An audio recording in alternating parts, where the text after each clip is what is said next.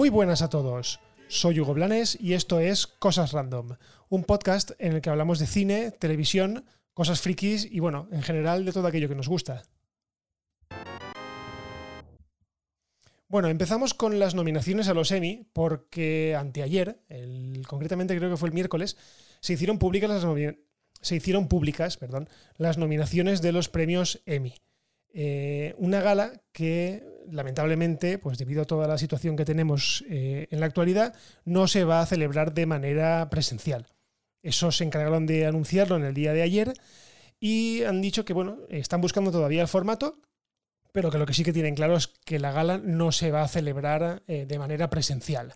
Así que bueno, iros olvidando de teorías como a ver quién podrá ir, eh, a quién dejarán entrar, nada. La gala se va a hacer enteramente de manera online.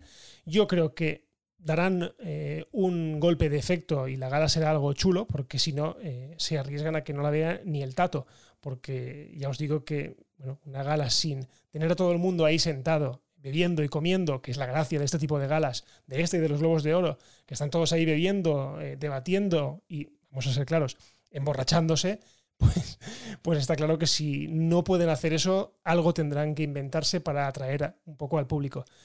Y bueno, más allá de repasar todas las nominaciones, porque la verdad es que me da bastante pereza, sí que quiero hablaros un poco de las cosas que más, digamos que más me llaman la atención. Y la primera de todas, por mi vena friki, es las 15 nominaciones que tiene eh, The Mandalorian. O sea, me parece una bestialidad que una serie que apenas acaba de llegar y que además es una serie, eh, digamos, fantástica, una serie que bueno, a vista de los académicos o de la gente que vota esto, pues no podría ser o podría no ser la serie preferida, pues jolines, se ha alzado con 15 nominaciones. Eso sí, eh, de las 15, creo que 12 son estrictamente técnicas. O sea, la serie ha sido nominada a mejor serie de drama. Han nominado como mejor actor invitado a Giancarlo Esposito por hacer del malo del tramo final de la temporada y a Taika Waititi por ponerle la voz al androide. ¿Vale? Ya está, el resto son todo, eh, ya os digo, nominaciones técnicas que, ojo, dudo mucho que pierdan, porque es que eh, los que habéis visto el documental de The Gallery en Disney Plus lo habréis podido ver, y es que eh, la manera de grabar de Mandalorian es un portento de la técnica. O sea que dudo mucho que alguna de estas técnicas se le llegue a escapar. Pero bueno, está muy bien porque estamos hablando de la primera serie original de Disney Plus y ya de primeras, bueno, arranca tantísimas nominaciones. Y hablando de número de nominaciones, bueno, la cadena o la plataforma que más ha aglutinado, esa ha sido Netflix. ¿Vale? No me acuerdo cuántas, pero creo que son 130 y pico, o sea, una salvajada. También es verdad que Netflix cuenta con muchísimas series dentro del catálogo o dentro de las nominadas. Por lo tanto, mm, no me extraña nada que se alce con tantas. Siendo la segunda, HBO, eh, que se ha alzado con ciento y pico, o sea, unas cuantas menos. Pero bueno, es que dentro de estas dos plataformas tenemos seriones de la talla de Watchmen o de The Crown. ¿Vale? Entonces bueno, la, disputa está ahí. De hecho, eh, la disputa estará más entre The Crown y Succession, que si no la habéis visto, está en HBO y es una fantástica serie sobre los intríngulis sobre las luchas de poder dentro de una corporación de medios. Y una serie que a mí me gustó muchísimo, con unas interpretaciones brutales. Pero bueno, yo sí he de elegir entre una y la otra, yo me quedo con The Crown, porque The Crown directamente me fascina. O sea, es una serie que me entró por el ojo en la primera temporada y a partir de entonces, bueno, me ha atrapado totalmente. Por otro lado, también tenemos otra genialidad, que es Watchmen, que se ha llevado nada menos que 26 nominaciones, eh, destacando los actores principales como Regina King y Jeremy Irons, que, joder, es que lo hacen de cojones los dos. Pero eso sí, Watchmen va en la categoría de miniserie, ¿vale? Aquí hay que diferenciar porque tenemos las categorías de mejor serie de comedia o series de comedia, series de drama y por otro lado tenemos las series, digamos, limitadas o, miniseries, series que ya se sabe que no van a tener una segunda temporada, en este caso, por ejemplo, Watchmen. En el apartado de comedia, eh, a mí me llama mucho la atención que bueno, la nueva niña bonita de, la tele americana, Schitt's Creek, eh, se ha alzado con mogollón de nominaciones que también tiene una pequeña oportunidad de Good Place como temporada de despedida, eh, tanto por Ted Danson, que está nominado a Mejor Actor, como por la serie. Me alegro muchísimo, por ejemplo, de ver por ahí a Cristina Applegate en una serie de Netflix que se llama Dead to Me, que está muy chula, la verdad es que es, muy bonita. Eh, Cristina Applegate y la otra actriz principal, eh, Linda, Linda perdón, Cardeline, es una actriz que, si la veis, os suena muchísimo. De hecho, en el UCM interpreta a la mujer de Clint Barton, de Ojo de Halcón. Pero bueno, eh, es una chica que, jolín, es que la conocemos desde hace muchísimo tiempo y yo creo que el reconocimiento le está llegando ahora.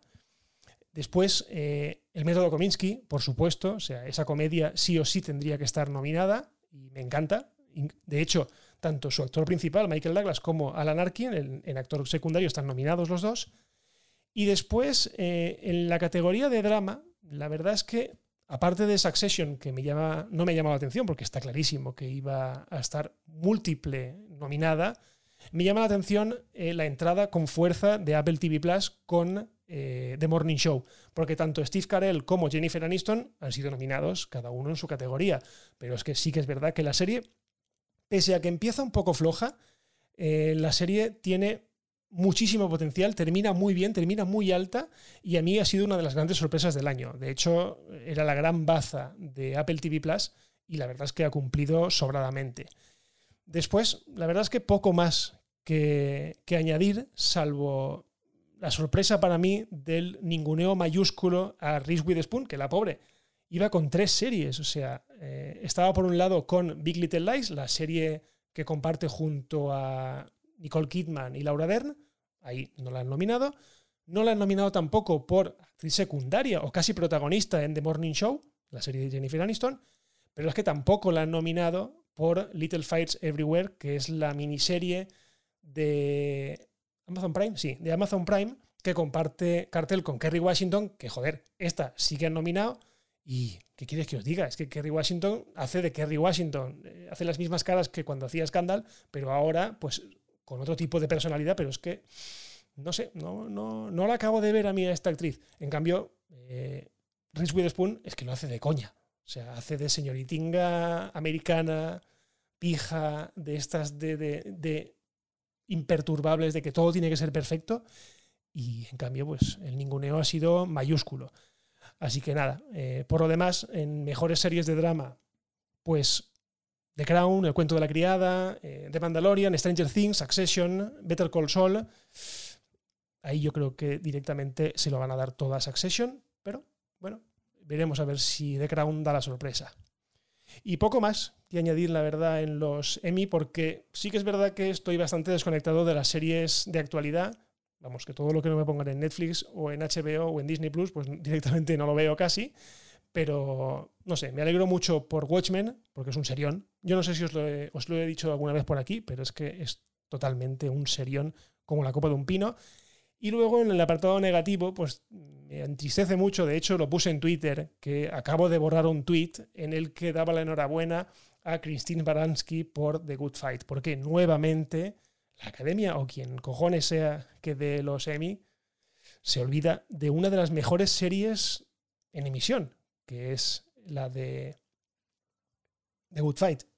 ¿Por qué? Pues no lo entiendo, porque el personaje de, de, de Baranski es absolutamente sublime. Pero bueno, ya está establecido el, ninguneo a esta, a esta serie, así que bueno, no iba a ser diferente esta vez. Bueno, y seguimos con la confirmación de que este 2020 es un desastre, va a ser un desastre para todo lo que se refiere a las películas. Y ya no solamente este año, sino que además va a hacer que muchas fechas que ya estaban pactadas se muevan además de una manera bestial. De primeras, os quiero hablar de Disney. Bueno, realmente solo os voy a hablar de Disney hoy porque, por ejemplo, Mulan ha sido retrasada indefinidamente. O sea, se iba a estrenar ahora en el mes de agosto y directamente se va al cajón de Dios sabe cuándo la podremos estrenar. Pero lo peor de todo son las grandes sagas de Disney, que son las que se han visto bastante damnificadas por todo esto del coronavirus y que, por ejemplo, Avatar, que sí, ahora Avatar es de Disney, desde que Disney compró 20th Century Fox, eh, Avatar es de Disney. Bueno, pues Avatar 2 iba a estrenarse en diciembre de 2021 y sucesivamente cada dos años iban a estrenar la, la 3, la 4 y la 5. Bien, pues todo esto se retrasa un año. Por lo tanto, Avatar 2 pasa a 2022, Avatar 3 pasa a 2024, Avatar 4 pasa a 2026 y Avatar 5, ojo, pasa a 2028, es decir, 19 años después del estreno de la primera película. Y no os lo diré, pero yo creo que iré a ver esta película con 49 años, o sea, es que me coge pánico solamente de pensarlo. Por su parte, la otra gran saga de, o la otra gran franquicia de Disney, Star Wars, también resulta damnificada porque en esos años en los que no había Avatar, iba a haber película de Star Wars, concretamente una nueva trilogía que no sabemos quién era el que la iba o quién se iba a encargar de ella. No sabemos si es la de Ryan Johnson, no sabemos si es la película de Taika Waititi, la de Kevin Feige, que es el mandamás de Marvel, no lo sabemos. Simplemente sabíamos que en esos años intermedios iba a haber una película de, eh, de Star Wars, perdón. Así que, en este caso, después de este movimiento, las películas de Star Wars pasan al 2023, 2025 y 2027 respectivamente. Es decir, un desastre. Pero ojo, en el caso de Star Wars, yo os digo que no viene ni tan mal, porque están haciéndolo muy bien en televisión, se están centrando muchísimo en la televisión, y yo creo que es lo que deberían hacer, dejar respirar un poco las películas, dejar que reposen, dejar que lleguen buenas eh, historias, y después ya veremos, ya veremos si la gente demanda más películas. De momento, estas descansan. Y bueno, esto es todo el desastre que de momento se está montando por culpa del coronavirus, pero ya os digo yo aquí que no va a terminar. Por no hablar de Tenet, que ya hablaremos otro día, porque dicen que se va a estrenar el día 28 de agosto y yo no me lo creo. Al menos en España dicen que se va a estrenar ese día y yo no me lo creo porque, no sé, la cosa la veo un poco negra. Pero bueno. Y ahora vamos con un rumor porque Maul, el artista antes conocido como Darth Maul, pero que cuando abandonó la Orden de los Sith en Star Wars se convirtió simplemente en Maul, aparecerá en múltiples series del universo de Star Wars en Disney Plus. Está casi confirmado que aparecerá en la miniserie de Obi-Wan, básicamente porque los dos personajes están muy vinculados y sería una pérdida o una lástima que no apareciese por ahí. Así que esa la doy casi casi por segura. Pero se ve que va a ir más allá. En este caso, eh, yo he puesto por dos series de acción real. Por una parte, la de Cassian Andor, que es la historia de este personaje de Rogue One, que, bueno, quien no ha visto Rogue One, pues ya debería haberlo visto, pero muere al final de la película, pero eh, tiene una historia previa que Disney quiere contar en formato serie. Me cuadraría mucho por el tema de la doble moral de Cassian Andor, por el tema del sindicato del crimen que dirige eh, Maul, y por otro lado también me cuadraría mucho en The Mandalorian, precisamente por lo mismo. O sea, Moll es el líder de una organización criminal, de un cártel de, criminales. Por lo tanto, que apareciese por The Mandalorian tampoco me resultaría raro, básicamente porque eh, eh, existe en esa línea temporal, existe en ese periodo de tiempo. Por lo tanto, pues yo qué sé, eh, es un malo que siempre me dio mucha pena que desapareciese tras la primera película, tras la amenaza fantasma, y a mí escuchar que quieren recuperarlo, que quieren volver a contar con él, aunque sea un rumor solamente, ya me gusta. De hecho, ya os lo comenté cuando salió al final de la película de Han Solo. Por lo tanto, eh, yo albergo muchas esperanzas de que este personaje dé mucho juego a partir de ahora. Y bueno, la semana pasada se celebró la Comic Con de una manera rara, de una manera virtual, y la verdad es que fue bastante fracaso. Sí que es verdad que los paneles que hicieron como de New Mutants, pues los vio mucha gente, pero apenas ha tenido repercusión.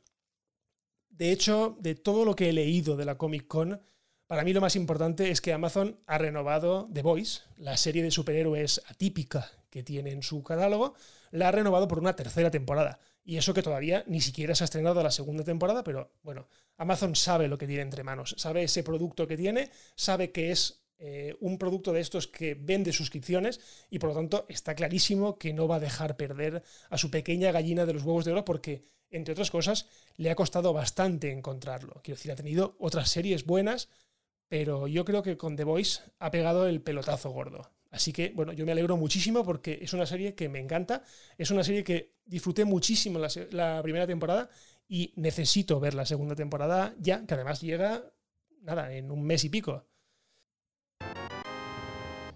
Bueno, y ahora con una noticia bastante sorpresa y que yo creo que va a tener bastante repercusión, porque no sé si os acordáis, hace bastantes, bastantes episodios, cuando pasó todo el tema del coronavirus, eh, Universal eh, decidió estrenar directamente en vídeo bajo demanda Trolls 2.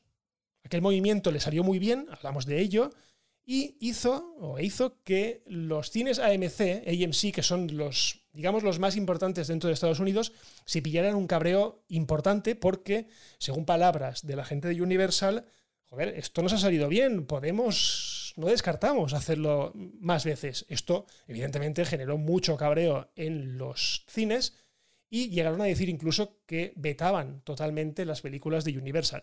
Bueno, se han sentado, han hablado y lo más importante de toda esta reunión es que han pactado que solamente están obligados los cines, o en este caso las productoras, a aguantar las películas 17 días en los cines. Es decir, traducido más o menos al lenguaje de, cine, tres fines de semana. Ya está. A partir de entonces, una película podrá salir en vídeo bajo, vídeo bajo demanda. Perdón no quiero decir que sea eh, que se vaya directamente a una plataforma de streaming de estas de tarifa plana, sino que simplemente irá a las plataformas tipo Apple eh, iTunes, a Google Play, a Amazon Prime en el apartado de alquiler. Entonces, bueno, yo lo veo como un avance muy bestia, porque es que hasta ahora eran 90 días. Una empresa o una productora tenía que esperar 90 días para poder sacar de los cines una película y meterla en el circuito del vídeo bajo demanda. Ahora son solo 17 días. O sea que realmente aquel que quiera verla de verdad en el cine, pues se acerca al cine y la ve. Y quien no, pues espera a verla en casa y por unos módigos 12 dólares, 15 dólares, lo que valga el alquiler, bueno, puede verla toda la familia tranquilamente en casa, sin gastarse una fortuna, como suele pasar cuando vas en tropel al cine. Y de momento esto solo afecta a Estados Unidos, pero yo veo que irremediablemente va a expandirse al resto del mundo y que esto va a cambiar bastante el tema de la industria y de la entrada y distribución porque nunca habíamos visto unos plazos tan cortos. Así que bueno, veremos en qué queda todo esto. Y terminamos con unas noticias cortas, con un par de noticias cortas. La primera es que la tercera temporada de Star Trek Discovery llegará el 3 de octubre, a, en este caso a CBS All Access, que es la plataforma que la emite semana a semana en Estados Unidos, pero como aquí en España no existe esa plataforma, es Netflix quien se encarga de traérnosla. Yo imagino que si sale en Estados Unidos el 3 de octubre, pues aquí la tendremos el día 4. Pero que vamos, que está al caer la tercera temporada. Y la segunda noticia que os traigo es que Marvel Studios ha encontrado a la sucesora de Hawkeye. Concretamente, la actriz Hayley Steinfeld se dice, se comenta que ha firmado con Marvel Studios para interpretar a Kate Bishop, que es nada más y nada menos que la aprendiz de Hawkeye en los cómics y la que en teoría tiene que sucederle para que el pobre Clint, pues de una vez por todas, se retire a casa con su familia, que, jolines, para ser el único Vengador que tiene una familia, digamos, de verdad. Bueno, eh, Tony Stark también la tenía, pero aquí nos la mostraron en la película de Ultron y la verdad es que, nos gustó bastante y queremos que el pobre Clint pues descanse ya. Imagino que esta actriz hará su primera aparición en la serie, que todavía no sabemos nada, de Hawkeye, pero bueno, es una buena noticia que ya tengan a la actriz y que ya poco a poco vaya introduciendo lo que es el personaje de, de Kate Bishop. Bueno, y hasta aquí el episodio de hoy de Cosas Random. Recordad que, bueno, ahora cada semana tendréis un nuevo episodio y si no pasa nada, pues nos escuchamos en el próximo capítulo. Ey, lo de siempre. Compartid, dejad valoraciones, lo que sea. Queremos llegar a más gente y esto, cuantos más seamos, mejor. Así que, lo que os he dicho, si no pasa nada, nos escuchamos en el próximo episodio. Adiós.